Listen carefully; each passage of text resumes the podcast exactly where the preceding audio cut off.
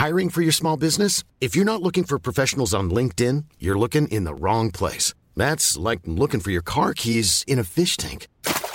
LinkedIn helps you hire professionals you can't find anywhere else, even those who aren't actively searching for a new job but might be open to the perfect role. In a given month, over 70% of LinkedIn users don't even visit other leading job sites. So start looking in the right place. With LinkedIn, you can hire professionals like a professional. Post your free job on linkedin.com slash people today.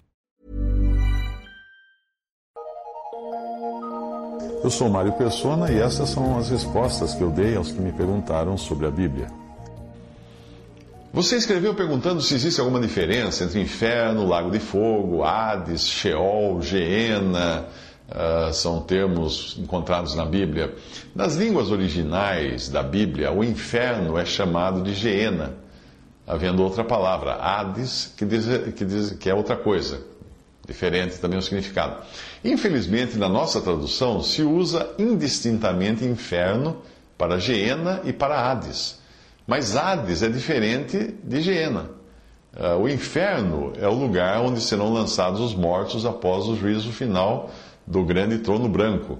E esse lugar não foi preparado para os homens, e sim para o diabo e seus anjos. A, a, a rigor, a palavra inferno não existe na Bíblia, existe lago de fogo, que será esse lugar onde serão lançados os, os incrédulos, os que não creram em Cristo.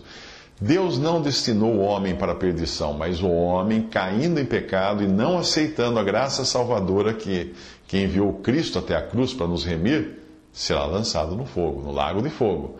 O lago de fogo que arde eternamente e será ficará ali junto com os anjos caídos, com Satanás e seus anjos.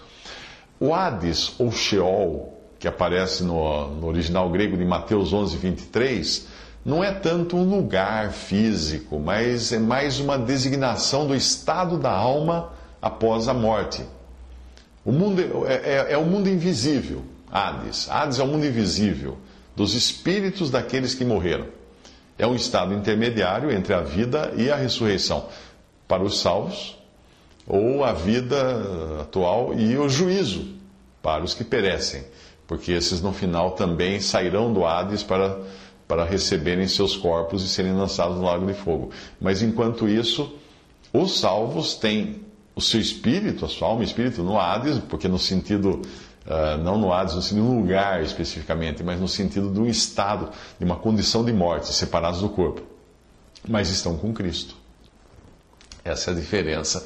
O ladrão na cruz ouviu a promessa do Senhor: ainda hoje estarás comigo no paraíso. O corpo do ladrão não foi ressuscitado ainda. E não, não será ressuscitado até o arrebatamento, o dia do arrebatamento da igreja e ressurreição, ressurreição dos salvos, como nós lemos em 1 Tessalonicenses 4,16. Mas a alma daquele ladrão já, já estava ali, desfrutando do gozo da presença de Cristo.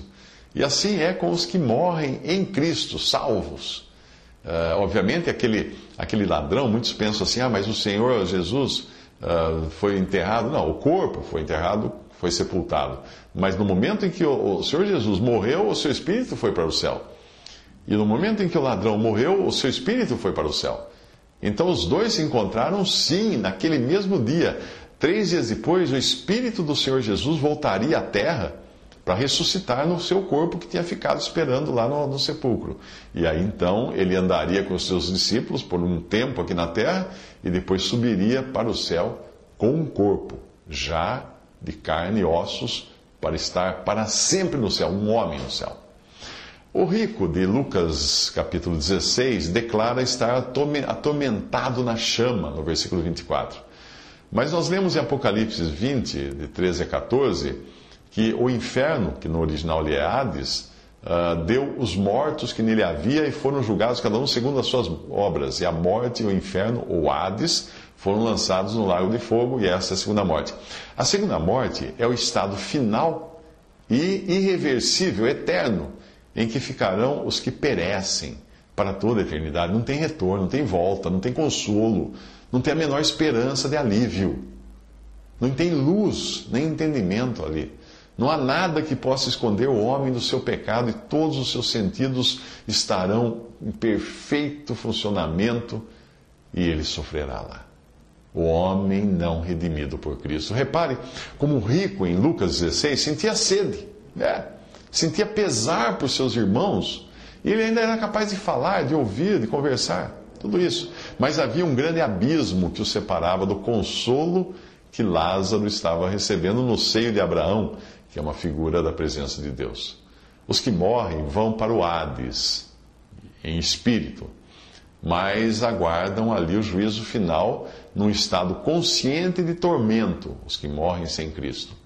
Somente após o trono grande, trono branco de Apocalipse 20, é que eles serão lançados no inferno propriamente dito, que é o lago de fogo, que seria a tradução mais correta para inferno na Bíblia, que será muito maior em sofrimento do que o que eles experimentam hoje no Hades, os que morreram sem Cristo.